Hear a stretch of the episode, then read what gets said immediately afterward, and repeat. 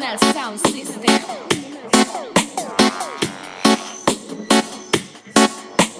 Mackie Macros.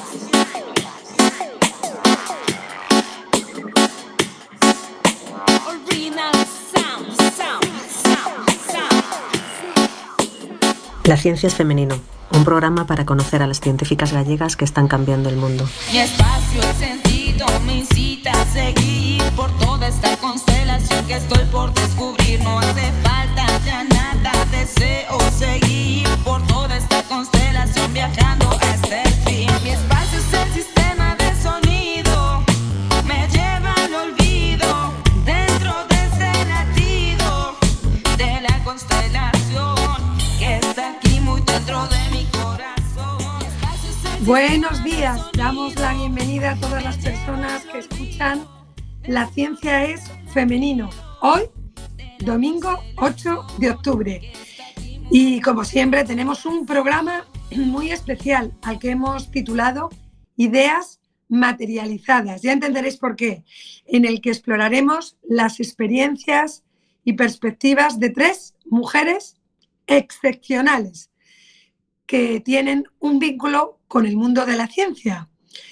Eh, vamos a hacer un recorrido desde la transferencia del conocimiento hasta el ámbito del ejercicio y la investigación científica en la educación secundaria. Nuestras invitadas están dejando, sin lugar a duda, una marca significativa en sus respectivas áreas, con sus edades y con sus circunstancias personales. Pero antes de entrar en materia, saludo y presento a nuestro compañero Jorge Delgado, que está en la técnica. No sé si me está viendo y si puede decir hola, aunque seguro que me hace así con, el, con la manita. Si no me dice hola personal, ya sabemos que está haciendo así hola con la manita. Sí, hola, buenos días, aquí estoy. Buenos días, Jorge. Maribí Iglesias, que eh, está en producción en La Ciencia es Femenino y que la vemos. ¿Dónde estás? ¿Dónde estás? Que vemos mucho verde por ahí detrás. Pues en la fervenza de Escouridal, en el Concello de Alfoz, y el sitio es espectacular. Bueno, vosotros que estáis ahí estáis viendo así un poquito de lo que os enseño. Y nada, pues va a estar un día súper maravilloso porque ya estamos a 30 grados casi. Y nada, pues que vamos a tener un, domingo espectacular. Eh, antes de que me lo preguntes, pues ya lo voy a decir yo, Ariana. Necesitamos que eh, si hay alguna científica que todo el el día eh, todavía no estén con nosotros en nuestro grupo, pues que nada, que contacten con nosotros a, través de nuestras redes sociales, a través del WhatsApp el 606 15 2409, a través de mail en producción arroba o a través de nuestra página web eh, www.lacienciasfemenino.com. Muy buen día a todos. Muchas gracias, Maribí. Hay que darle las gracias a Quack FM, que es una plataforma tan interactiva que permite que tú estés en Alfoz y que, por ejemplo, nuestra compañera Eva Castro, muy buenos días, que se encarga de las de los promociones y de hoy estar con el ruido de las redes sociales, la saludamos, esté en Urense. Muy buenos días. Muy buenos días a todos y a todas. Pues sí, ya tenemos todo preparado en las redes. Creo que esta séptima temporada todavía no había tenido ocasión de, saludar desde aquí. Así que nada, eh, estoy encantada de estar aquí otra vez eh, y de generar ese ruido, como decías Ariana, en redes. Ya sabéis que podéis eh, compartir todos vuestros comentarios a través del hashtag La ciencia es femenino. Eh, desde nuestra cuenta de- del antiguo Twitter, ahora X, eh, y a través de Facebook, Instagram, LinkedIn y YouTube. Si buscáis La Ciencia Femenino nos vais a encontrar. Muy buen programa para todas. Muchas gracias. Eva, ¿te has dado cuenta que las redes cambian de nombre, pero la ciencia femenina permanece? Por algo será. 103.4 y también podéis escucharnos desde la APP que funciona realmente bien para quienes no sois capaces de conectaros al directo. Como podéis comprobar, somos un programa que se hace desde muchos puntos y lugares de- del territorio gallego y a veces también entran científicas de fuera. Voy a aprovechar para saludar a Sonia Villapol, una de nuestras científicas que dio el pregón en San Froilán, que están de fiestas, y vamos a presentar sin más dilación a nuestras invitadas.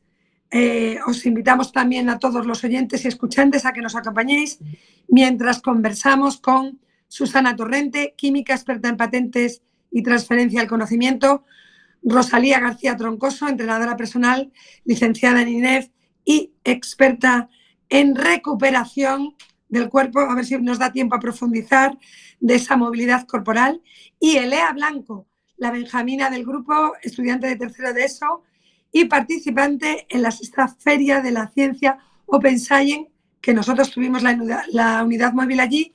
Y curiosamente con Elea no pudimos hablar, pero nos la traemos al programa hoy. Ella estuvo en Cambre y está en representación de las aulas Tecnépole del Colegio de los Maristas de Urense. Muy buenos días a las tres. Podéis desmutearos y saludad a todos nuestros oyentes. Hola, buenos días. Buenos días. Buenos días, Elea. Buenos días, Susana. Buenos días. Rosalía, ¿no te he oído? Buenos días, buenos días. sí que he dicho buenos días. bueno, pues si te parece, Jorge, ponemos cabecera de fuera de contexto y vamos a jugar, a aprender y a conocernos.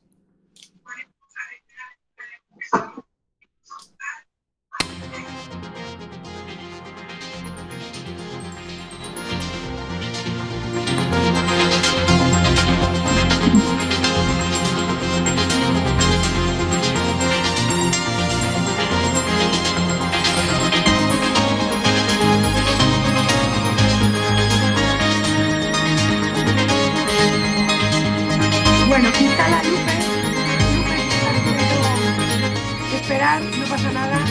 Os explico en qué consiste fuera de contexto para quienes no habéis escuchado el programa antes. Entra una cabecera que, que además introduce Eva Muñoz, que hoy está vareando en Extremadura y, y comenta que es fuera de contexto. Es un programa o una sección en la que nuestras científicas invitadas hablan un poco de ciencia y un poco de ellas, un poco de ellas y un poco de ciencia, que todo está interrelacionado. La dinámica es la siguiente. Yo formulo una pregunta introduciendo un poquito del currículum de una de nuestras compañeras y rebotamos esa pregunta. Así que para no demorarnos mal, más, perdona, no mal, sino más, vamos a empezar. Susana. Susana Torrente Vida Sánchez es una enamorada de la ciencia es doctora en químicas, hace muchísimo tiempo, no vamos a decir cuánto, por la USC y trabajó en la industria inicialmente, algo, una de las salidas más, digamos, más lógicas de los químicos. Durante su doctorado realizó su estancia en Pfizer y trabajó como jefa de proyectos en Gadea Pharmaceutical Group, que como era una compañía química farmacéutica que desarrollaba ingredientes farmacéuticos, en realidad activos para medicamentos genéricos, de lo que yo sé mucho porque he estado vendiéndolos en la farmacia mucho tiempo, yo soy farmacéutica, bueno, pues se convirtió en experta en derechos de propiedad intelectual y transferencia tecnológica. Tanto, tanto, que al final terminó estudiando en la Facultad de Derecho e hizo un trabajo de, de investigación para saber mucho más sobre patentes. Y como dice nuestra compañera Eva López, que nos está escuchando, probablemente es una de las personas en Europa que más sabe de cómo patentar una idea. Así que por aquí va la pregunta y atentas compañeras que va de rebote. Cuéntanos sobre cómo el desarrollo de tu trabajo en el campo en el que eres experta, en tu caso, ya hemos comentado patentes y transferencia de conocimiento, eh, te traja, o sea, ya hemos introducido cómo, cómo llegaste a ello. Y de alguna forma, ese juego de estás en la vocación, fue una casualidad, mm, todas esas cosas que ocurren en el devenir de la vida. Muy bien, muchas gracias Ariana por la introducción y bueno, Eva López es un poquito exagerada, ¿eh? ¿Vale? Pero bueno, la verdad que las patentes es, eh, yo creo que sí, que es mi vocación. Me costó muchísimo tiempo encontrar una vocación, o sea, bueno, yo empecé estudiando química porque era lo que menos me disgustaba dentro de lo que podía hacer. Eh, hubo en algún momento que también me llamaba mucho la atención el derecho, pero no quería estudiar letras en BUP y en COU, entonces no, no era una vía factible para mí de después estudiar derecho, fui por ciencias. Y, químicas, bueno, pues no estaba mal. Entonces, eh, a ver, sí que, sí que me, gustó, ¿vale? Eh, investigué en el laboratorio, bueno, como dijiste, ¿no? En la industria, en la empresa privada, eh, hice investigación, pero bueno, ya me llegó, ya, bueno, estaba bien. Pero, pero sí que en ese camino descubrí mi, mi vocación de verdad, que son las patentes, porque ahí se aúna la ciencia, bueno, por escrito, ¿vale? Pero, pero es ciencia, o sea, estoy aprendiendo todos los días de los investigadores de la universidad y, bueno, y está muy relacionado con el derecho. Y, bueno, a mí eh, las patentes eh, es un mundo que me encanta. Todo ese juego eh, que hay de competencia en el mercado, de bueno, de cómo protegerlo. hay que tener mucho cuidado con el lenguaje que se utiliza en las patentes, todo eso me, encanta. La verdad es que tendrían 200.000 preguntas, porque la gente que se, como han pasado tantas científicas, creemos que ese es uno de los problemas. Pero si no, es lo que decimos, en una hora no da tiempo a mucho. Luego la gente que quiera saber de patentes, etcétera, etcétera, ya sabe que Susana Troncoso es esa experta eh, potentísima que aunque digas que no, Eva López tiene razón y eres una referencia. Eh, vamos a rebotar y luego presentamos a... Eh, pero voy contigo, Rosalía. Como no he podido hacerte la introducción del currículum porque va en la siguiente pregunta, eh, para situar, ella, tú eres licenciada en Ciencias de la Actividad Física y del Deporte por la UDC, por la Universidad de La Coruña, y especialista universitaria en prescripción del ejercicio físico saludable. Luego contaremos alguna cosilla más. Pero ese momento de alguna forma de brillo o de, decir, este es mi camino, ¿cuándo ocurrió en tu vida? Que era un poco la pregunta de Susana. ¿Cómo te llevó hasta donde estás ahí hoy? Buenos días. Buenos días. Eh, de nuevo. Eh, bueno, yo soy todo lo contrario que Susana. Mi, mi vocación fue muy, muy precoz. Yo en realidad, bueno, mm, prácticamente con 10 años, sabiendo únicamente que había algo que se parecía a mi carrera, porque es una carrera relativamente joven, en Madrid, eh, yo decidí que quería, que quería estudiar aquello. Y bueno, pues soy, bueno, he sido deportista durante toda mi vida y, en ese momento, pues ya digo, mm, pues 10, 11 años, algo que no tenía muy claro cómo se estudiaba ni dónde, eh, pues era lo que quería hacer. O sea, pues saber cómo trabajar con las personas para poder eh, mejorar su vida a nivel físico. Que eso también implica cierto gusto por estar con esa interrelación con las personas.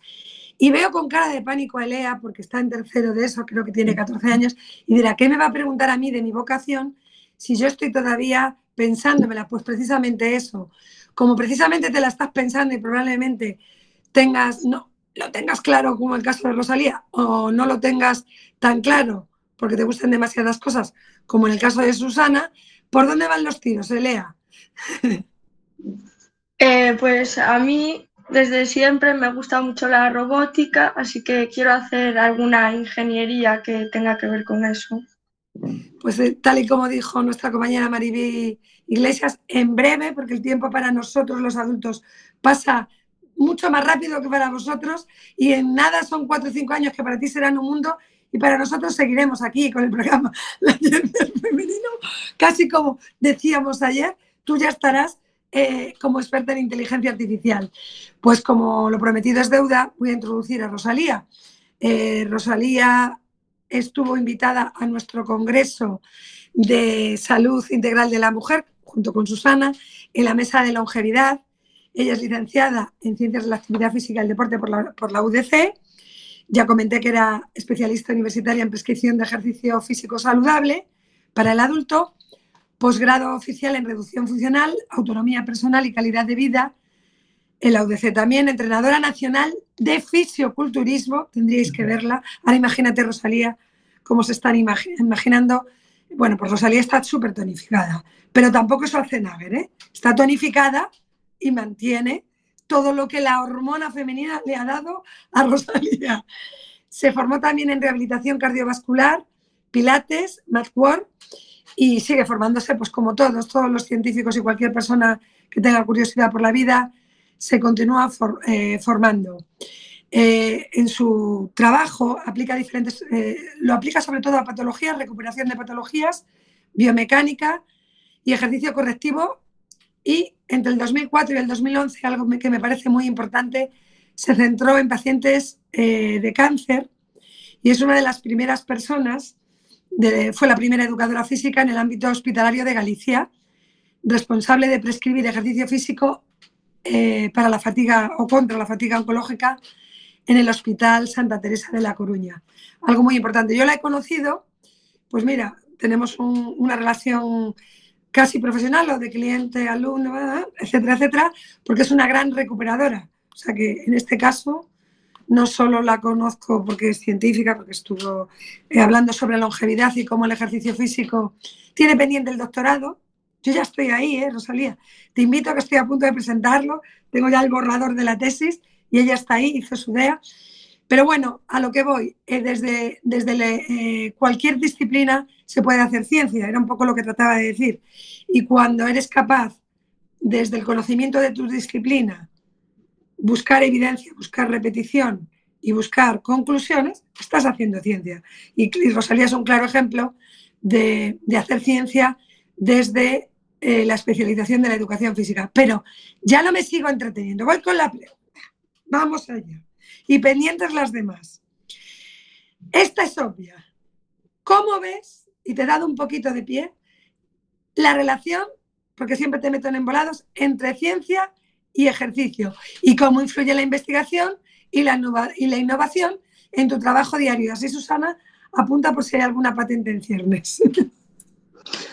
Madre mía, sí que me metes en embolados. Vamos a ver, eh, el, la,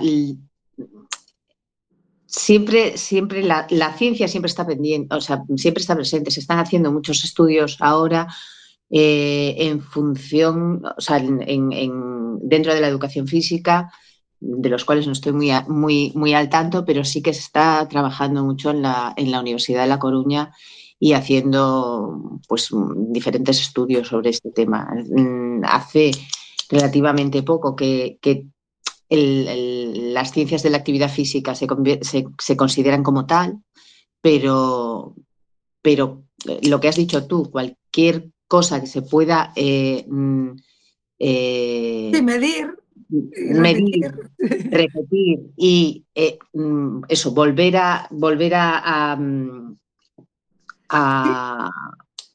o sea, sacar conclusiones para poder volver a repetirlas es, se puede considerar como ciencia. Claro, claro. Y, entonces, de alguna forma, eh, esa investigación, que es obvia, la relación que tiene tanto la biomecánica del cuerpo, investigaciones, fisiología, etcétera, etcétera, pues es obvio que la ciencia y, la educación física tienen una altísima relación y además yo creo que la han tenido desde siempre, ¿no? No hay nada más eh, para, cualquiera en el, en el imaginario colectivo más científico que nuestra respuesta anatómica al alimento, a, la reacción del cuerpo a las sustancias, el dopaje, etcétera, etcétera. Eso es ciencia. A veces de la mala, pero ciencia es. Normalmente el problema es que trabajamos con personas y, muchas veces eh, lo difícil en, hacer ciencia es la, reproducción, porque no es fácil eh, aislar todas las, variables extrañas eh, cuando trabajas con, personas. Y hacer pues, doble ciegos, todo este tema que en, otros aspectos, en, o sea, en otras, en otras eh, disciplinas, sí. disciplinas es relativamente más fácil. Eh, dentro, de la, dentro de la educación física es algo más difícil porque las personas somos personas, hacemos cosas diferentes a lo largo del día y, tú puedes estar aplicando un entrenamiento mm, con un objetivo y con unas, unas eh, pautas claras, pero después de estar contigo se va a tomar un par de cañas y se mm, mete ahí en Riazor a hacer unos largos, yo qué sé, y al día siguiente te ha descuadrado todo el tema. ¿no? Eso es verdad, que son variables, pero también es verdad que a pesar de las diferencias, que todos somos únicos, me imagino que hay cosas que a lo largo de tu ejercicio profesional has podido comprobar que siempre funcionan, ¿no, Rosalía? Sí, por supuesto, claro. Claro, claro, claro. Hay, hay, hay eh, ¿cómo se dice? Hay cuestiones que siempre que siempre se, son repetitivas, ¿no? Y se pueden, eh, es lo que, lo que hablamos, ¿no? Se pueden reproducir en, similares, eh, en, un entorno similar. O no tan similar. Elea, que yo sé que siempre que te doy paso, piensas, y ahora cómo digo yo esto, vosotros como estáis en periodo de formación, supongo que tenéis, porque ya comentaba en la introducción, que estás dentro de un, de un aula, el aula Tecnépole, que se dedica a la divulgación científica, pero me imagino que también os dedicáis y lo compatibilizáis con el ejercicio físico. Cuéntanos tu experiencia. ¿Te ayuda, no te ayuda? Los que sois más de ciencias dejáis de correr, los que corréis sois más de ciencias. Cuéntanos.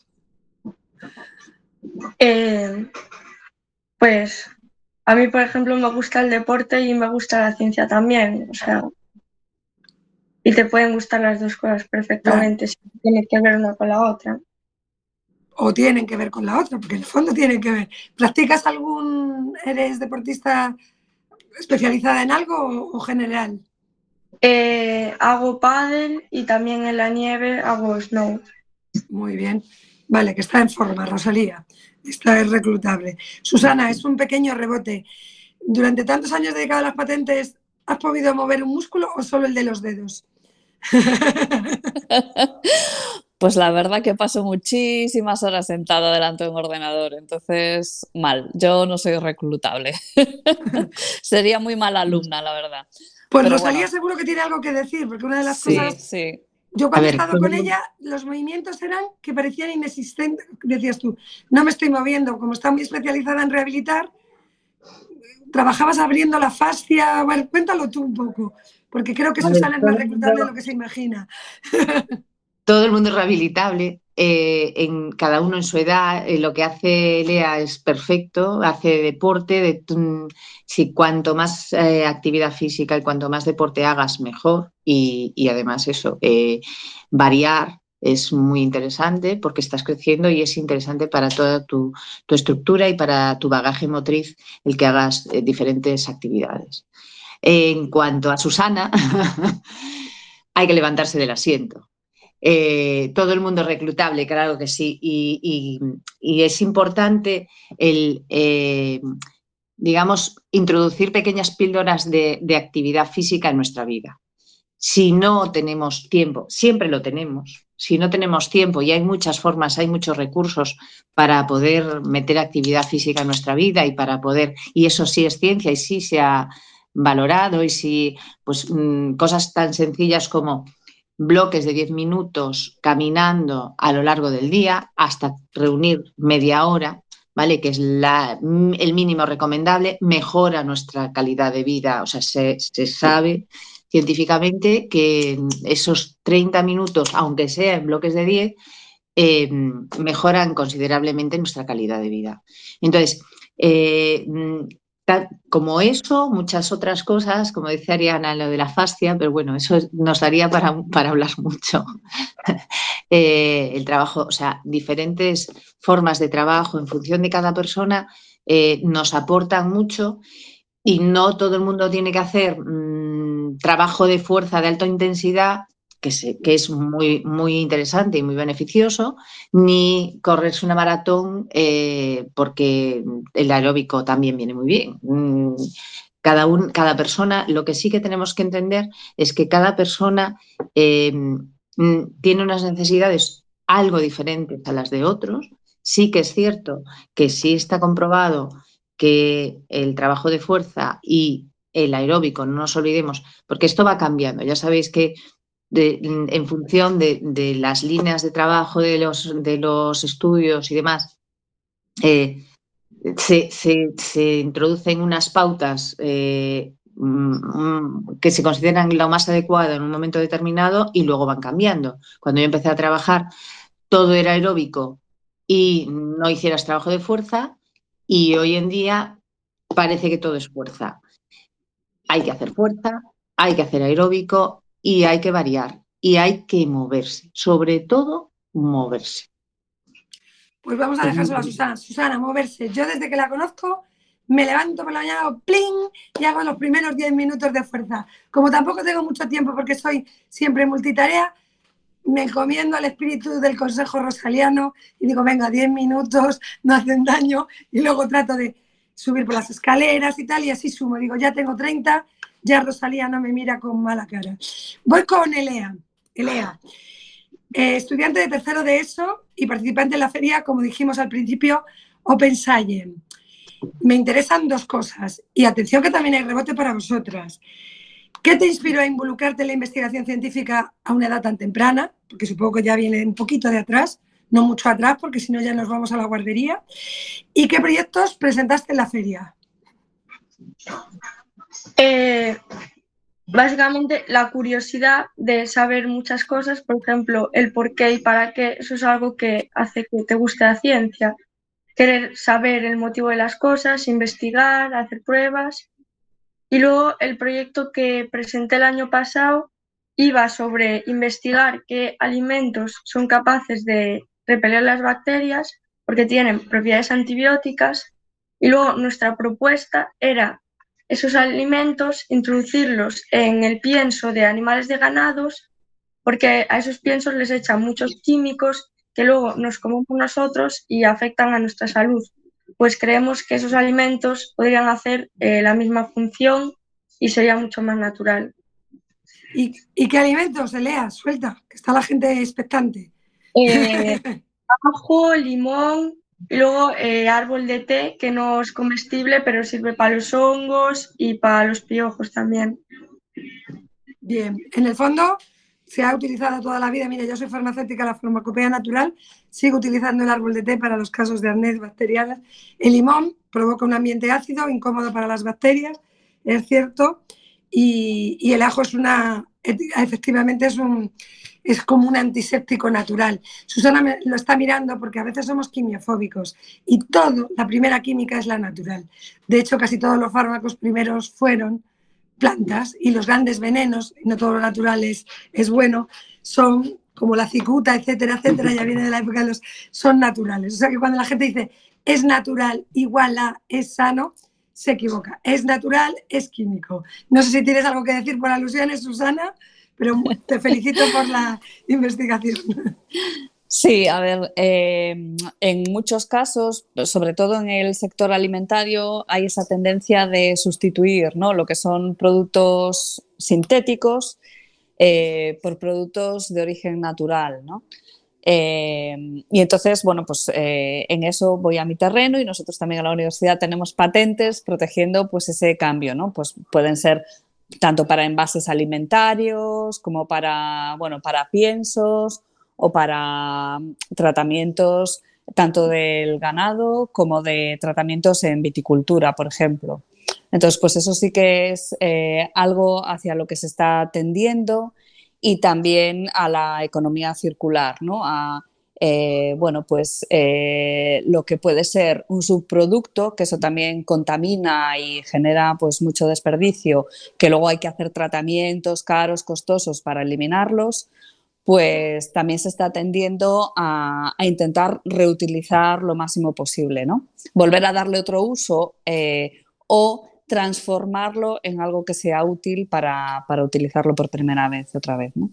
Mira, tenemos a nuestra compañera Eva Castro haciendo así, porque ella es experta en economía circular, bueno, en realidad ah. eh, promotora en objetivos de desarrollo sostenible, y para ella cualquier producto que se lance hoy al mercado que no tenga una solución de eliminación es un producto mal diseñado. Así que me imagino que está, está haciendo así Eva Castro, que puede intervenir cuando quiera. Y voy a rebotar con Rosalía. Em, tema de, lo natural y de lo, y de lo entre comillas, mm, eh, volvemos a relacionarlo con el estar bien, ¿no? con la longevidad, con el estar en forma, etcétera, etcétera. ¿Te suelen pedir previamente al ejercicio o post ejercicio que les des algún tipo de consejo de qué tomar natural o no natural para estar mejor? A ver, en mi ámbito poco. Eh, lo que sí, claro, eh, muchas veces la gente está muy perdida en cuanto a alimentación, ¿no? Pero pero en general en mi ámbito poco. Más se, mm, yo creo que este tipo de, preguntas se dan más en, ámbitos un, poco más de rendimiento, aunque, no, aunque sea un eh, rendimiento amateur. Me refiero, pues bueno, eh, gente que le gusta mucho el trabajo de, fuerza y sobre todo de hipertrofia. La hipertrofia es cuando queremos nuestra masa muscular y el volumen de nuestra, sobre todo el volumen de nuestra masa muscular, que hoy en día se considera muy bonito, hace unos años no tanto, pero, pero sobre todo en mujeres. Y eso yo creo que es en ese tipo de ámbitos. Hombre, alguna vez te pueden preguntar por una vitamina, pero mm, o porque, yo qué sé, me, duele la espalda, me han dicho que tome B1 o, complejo B, pero mm, es mucho más, eh, mm, mucho más esporádico y además mucho más, eh, no, no te preguntan, o sea, no te piden consejos realmente. ¿Pero tú tomas alguna cosa habitualmente de de tipo natural para mejorar tu rendimiento o para estar mejor? Yo, mm, a ver, yo, mm, alguna que me has dado tú, pero aparte de eso, yo creo mm, que puedo estar equivocada, que hoy en día eh, los alimentos no están en... No, no nos alimentan todo lo que nos deberían alimentar. Entonces sí tomo algún suplemento porque teniendo en cuenta esa, consideración. Intento alimentarme de la mejor manera posible, eh, de forma, pues eso, mucha verdura, mm, proteína, o sea, una comida variada, pero considero que, mm, por suerte, por desgracia, en este momento nuestros, nuestros cultivos no aportan todo lo que, se todo lo que deberían a los alimentos. Sí, hay demasiada agricultura extensiva. Las tierras, todo bueno.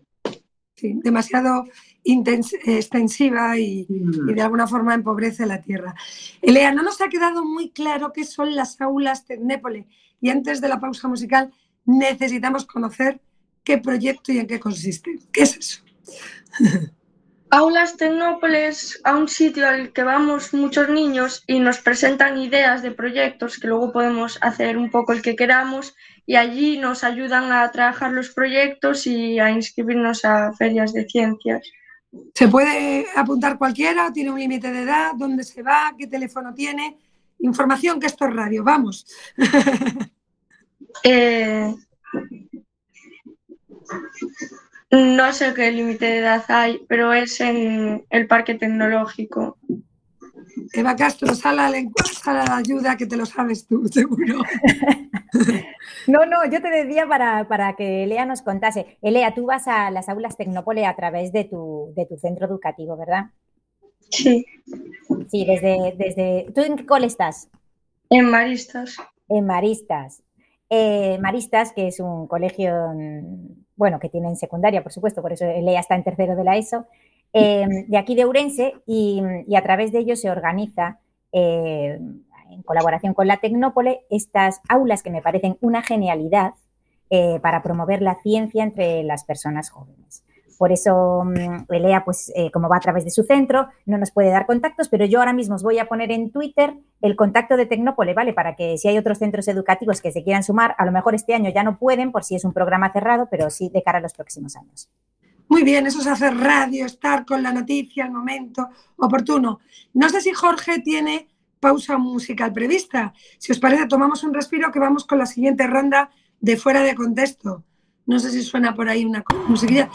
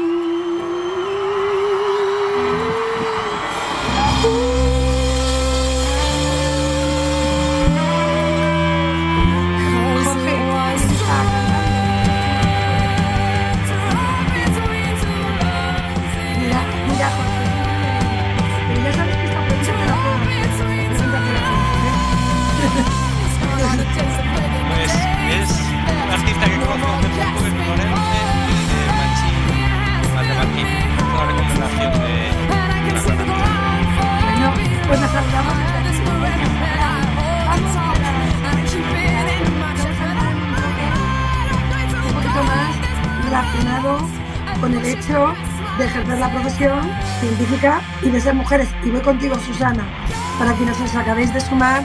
Estamos en Quack FM en el 103.4 en el programa La Ciencia es Femenina. Hoy con el tema ideas materializadas.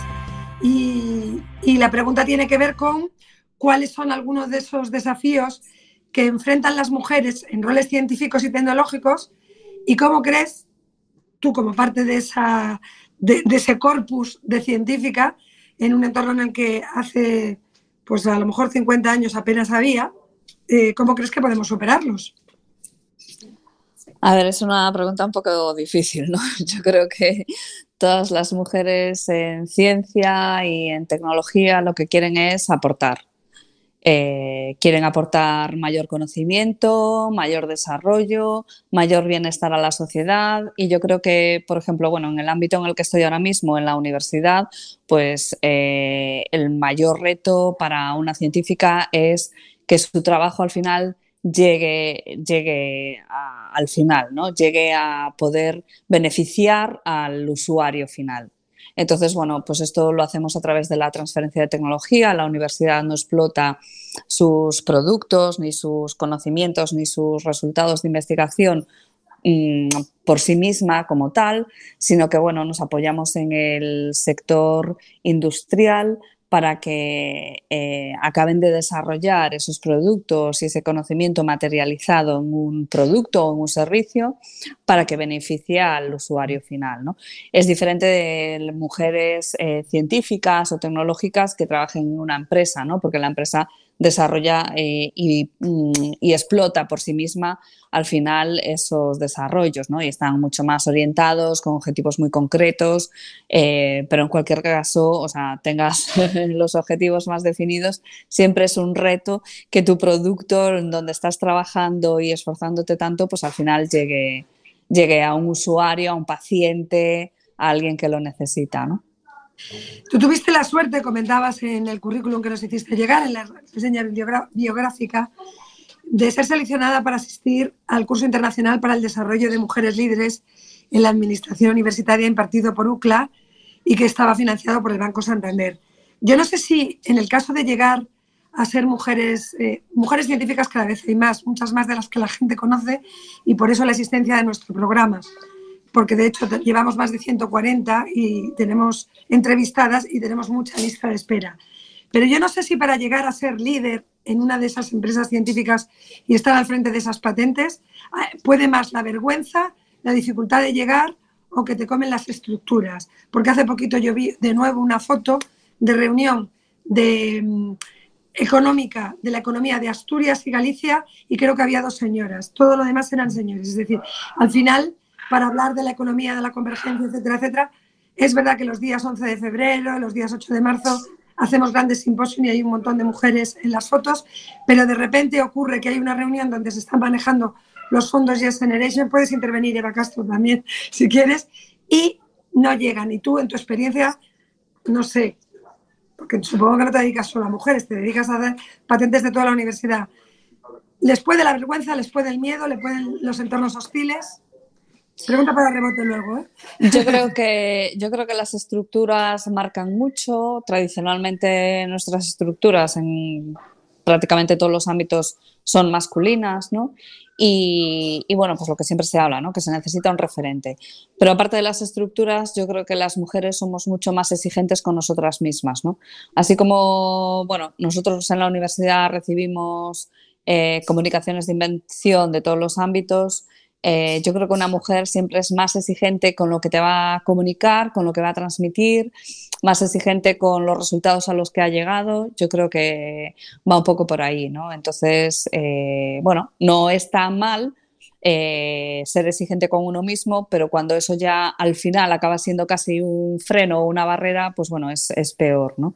Eh, que no digo que en patentes, pues bueno, es, bueno tener cuantos más resultados mejor y más robustos, ¿no? pero, pero bueno, sí que, sí que ese puntito de, de exigencia, pues a veces nos hace cuestionarnos si lo nuestro es suficientemente bueno como para ser una patente o como para llegar más allá, ¿no? El síndrome de la impostora. Susana, habrá que hacer un curso y hay que trabajarlo porque hay que vencer esa vergüenza. Pues precisamente, esta es una pregunta para rebote, Rosalía, preparada.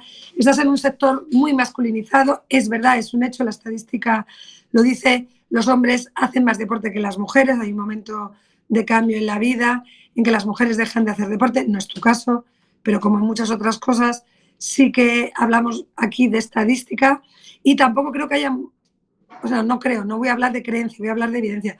Hay más entrenadores y preparadores físicos que preparadoras físicas, con lo cual tú también debes ver ese, ese mundo. Y aparte, a nivel de posible clientela, me imagino que a la mujer hay que entrenarla de forma distinta porque como no hay una preparación previa, mm, digamos que tiene menos cultura del deporte habitualmente, aunque ahora están las cosas cambiando como lo están haciendo en la ciencia, tienes que empezar más de cero, a lo mejor hay menos cultura deportiva. Entonces, en todo este circunloquio que estoy haciendo, que en realidad viene vengo a preguntarte desde tu experiencia personal, perspectiva de género, primero, como preparadora en un mundo de hombres y luego como preparadora para mujeres y hombres, diferencias, experiencias. ¿Cómo te sientes? Eh, mm, vamos a ver, en cuanto a mujeres y hombres, eh, ahora mismo no sé cómo está el tema. En mi época éramos un 25% de mujeres, eh, me refiero en la carrera.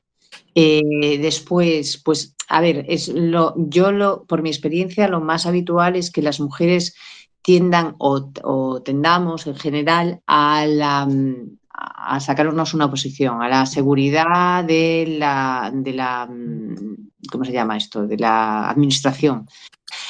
Porque creo que las exigencias, o sea, un hombre en general, ¿eh? estoy hablando con generalidades y hasta hoy, o sea, no, no, ahora afortunadamente las cosas van cambiando, pero el hombre era muy normal que eh, hiciera ejercicio, que yo me voy a entrenar y se le respetaba la mujer eh, siempre tiene que dar explicaciones del por qué o siempre tiene que sacar un hueco para hacer ejercicio, para hacer ejercicio, deporte, etcétera, etcétera.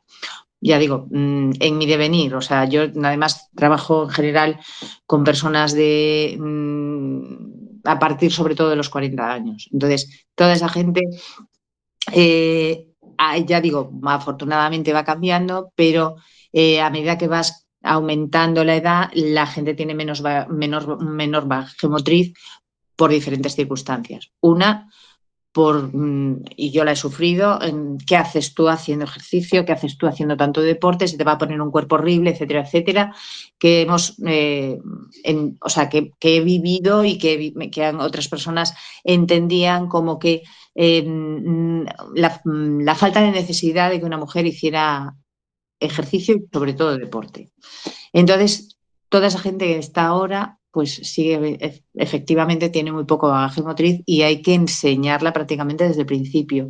Les cuesta, pues bueno, eh, adquirir determinadas eh, habilidades porque, mm, porque nunca las han desarrollado. Entonces, mm, pues sí, claro, mm, hay que empezar con el BABA. pero es normal. Eh, claro, después, pues eh, alguna vez te encuentras a alguien, aparte, yo no soy un entrenador al uso, eh, normalmente siempre digo que las personas llegan a mí por prescripción facultativa porque no tienen otro remedio y mucha de la gente que, que llega a mí es mm, casi casi obligada, gente que no le hace gracia hacer ejercicio porque nunca se lo han inculcado. O sea, yo he tenido mm, clientes que, bueno, sí, pero yo no quiero marcar. No, pero yo no, claro, a mí lo, lo que me ha sorprendido con los años es que cuando yo hacía, mm, pues cuando entrenaba, cuando competía y demás, la gente me decía, es que claro, como hagas tanto ejercicio, se te va a poner un cuerpo horrible a mí me sorprendía porque mm, mi objetivo no era el tener un cuerpo horrible o no horrible, pero bueno, mm, era, mi cuerpo me servía para lo que yo necesitaba y, ya está. A un hombre no se le planteaban esos, esos, esas cuestiones. Con los años, lo curioso es que ha surgido mucha, la mayor parte de la gente opina como tú. De repente me ven y dicen, ostra, tiene músculo. Me he sorprendido con amigas mías diciéndome que sus hijas querían tener mis brazos o mi cuerpo y dices, ostra, ¿cómo ha cambiado la historia? Entonces, eh, afortunadamente todo esto va cambiando y yo creo que seguirá cambiando. Sí que es cierto que somos pocas mujeres en, ámbitos mm, de, ejercicio de la profesión libre, ¿no? Somos menos. Y, que en general les da más miedo, nos da más miedo, creo yo, por lo que ya te digo, por lo que yo me he encontrado. Y, pero bueno, afortunadamente eso va cambiando. Obviamente la belleza como el género es algo cultural. Efectivamente. por otro lado va, y va cambiando por modas, eso está clarísimo. Efectivamente, bueno, los datos... Por suerte o por desgracia, eh, nos interesa mucho más. Eh, y eso es algo que, que, no deja de sorprenderme, nos interesa mucho más la estética que la salud. Entonces, eh, la gente prefiere, mm, eh, si tú le dices a alguien que se le va, pues vas a estar mucho más guapa, te vas a poder, poder poner un bikini, no sé qué, no sé cuánto, seguro que mm, tienes mucha más aceptación, que eh, vas a estar mucho más saludable, mm, vas a estar eh, mejor general, en general, vas a poder eh, afrontar de, forma, de mejor manera tu día a día, etcétera, etcétera. Así estamos. Pues hay un dato, eh, el dato es el siguiente. Del, en el año, o sea, el dato del 2021 es que las mujeres hacían un 53,9% de mujeres hacían deporte frente a un 65,5%, pero no está aumentando está disminuyendo. Y el último dato que tengo, que no es de la, de, la misma fuente, es de una encuesta poblacional, es que el 68,5% de los hombres hacen deporte y ha bajado un 41,1% que hacen deporte. Yo no sé si son las redes sociales y con esto doy entrada a nuestra compañera Elea. ¿Crees que Instagram ha hecho que las mujeres hagan menos deporte o todo lo contrario? Por poner un ejemplo. Eh, yo creo que hay mucha gente que, por ejemplo, cuando ve a una modelo en Instagram o así, dice, eh, pues yo quiero ser igual, voy a hacer mucho deporte para ser igual y luego en las fotos salir bien y tener más likes y todo eso. Conclusión, un poco lo que decías tú, Rosalía, hay demasiada preocupación del deporte como una fuente de belleza y no tanto como una fuente de salud que justo era lo que hablábamos en el Congreso. El deporte debe ser algo saludable, nunca, claro, es una penita, penita, pena el cambio. Perdona, sí, sí, sí, sí, yo creo que la belleza debe ser un, efecto secundario de, de, una vida saludable. ¿no? O sea, yo creo que, eso es lo fundamental y eso es lo que yo creo que realmente no entendemos como sociedad incluso. ¿eh?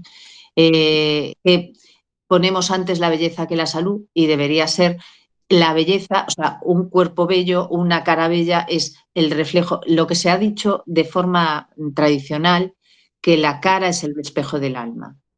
Eso debería ser lo que nosotros, o sea, nosotros deberíamos efectivamente mm, cultivar nuestro, nuestro cerebro, evidentemente, pero con, eh, cultivar nuestro cuerpo para estar mejor. una cosa que me, que me dijiste, Rosalía, que estoy totalmente de acuerdo. Tenemos que reflexionar sobre qué anciano queremos ser, qué anciana queremos ser y poner manos a la obra sobre ello. Y si te sofocas subiendo tres escalones o no eres capaz de correr si te tiran del bolso, algo estás haciendo mal. Así que hay que prepararse para poder como quien dice, salir detrás de nuestros nietos a y, poderlos, y poderlos coger.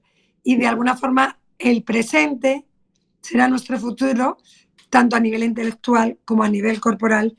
Por eso siempre hay mucha conexión en estos programas, aunque aparentemente nuestras tres invitadas no tuvieran mucho que ver, ya veis. Pues para terminar, estamos ya muy cerca del final, Susana, vamos a hablar de inspiración, para quedarnos con un buen sabor de boca. ¿Puedes compartir, y pendientes las demás, algún proyecto o logro reciente en tu campo de expertise que te haya inspirado y por lo tanto que nos inspire ahora a todos nosotros y a todos nuestros oyentes y nos llene de orgullo? Ay, madre mía, qué difícil.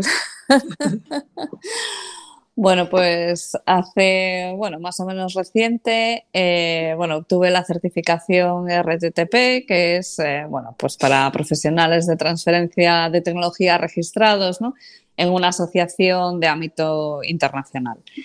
Entonces, bueno, eh, esto pues gracias a, a, y a la Junta de Galicia, porque sí que está dinamizando mucho esto en, el, en nuestra comunidad. Y, la verdad que, bueno, pues ya somos muchos los técnicos de transferencia que estamos certificados así en Galicia, ¿no? Y, bueno, eh, fue una experiencia que me gustó, es... Eh, es mm, tienes que hacer una revisión ¿no? de, de, los logros o del mejor logro que hayas tenido en tu carrera como técnico de transferencia de tecnología y bueno, pues echar la vista atrás y ver un poco y hacer revisión, pues yo creo que a todos nos viene bien, ¿no? Y ahora, pues eh, la Junta me dio la oportunidad de poder ayudar a otros técnicos de transferencia a certificarse, ¿sabes? Bueno, pues a escribir, a pasar esa, ese trámite, ¿no? De, de hacer esa revisión y poder plasmarlo de la mejor manera posible. Y la verdad que, eh, pues a mí me satisface eso, ¿sabes? Poder ayudar a otros a conseguir lo que, lo que merecen por su trabajo. Somos buenos en Galicia, en, inventores, tenemos buenas cosas. Eh, bueno, eh, lo que se dice siempre, y no solo en Galicia, sino a nivel español, es que la ciencia es buena porque eh, a nivel científico tenemos muy buen ranking en publicaciones, está muy bien considerada la ciencia que se hace en España y en Galicia, por supuesto, también tenemos eh, investigadoras eh, excelentes. Eh, pero tenemos la asignatura pendiente de, llevar esos productos, esa ciencia y ese conocimiento al final, ¿no? a, que se materialicen como productos, a que lleguen a los usuarios, ¿no? a esa transferencia de conocimiento. Entonces, bueno, eh, esa asignatura está pendiente yo creo que por muchas circunstancias. ¿no? En el pasado, pues casi que uno de los mayores motivos era echar la culpa a, los que nos dedicamos a la transferencia de tecnología, porque no éramos profesionales, no lo hacíamos suficientemente bien. Bueno, pues ahora eh, hay muchos profesionales ya certificados en Galicia, pero la asignatura sigue estando pendiente y bueno, yo creo que también es porque bueno, pues eh, es difícil casar intereses, ¿no? La universidad pues investiga en lo que, bueno, pues en lo que la investigación de la universidad quiere derivar, en lo que quiere aumentar el conocimiento y la industria pues tiene necesidades de soluciones específicas que a lo mejor no encuentra la universidad, ¿no? Porque la universidad no se está orientando hacia esas necesidades. Y al revés, eh, hay veces que la universidad encuentra soluciones excelentes, pero la industria no está preparada para absorberlas. Entonces, bueno, hay que encontrar eh, ese punto de unión y además en el tiempo. Bueno, pues el deseo es que seamos cada vez más emprendedores.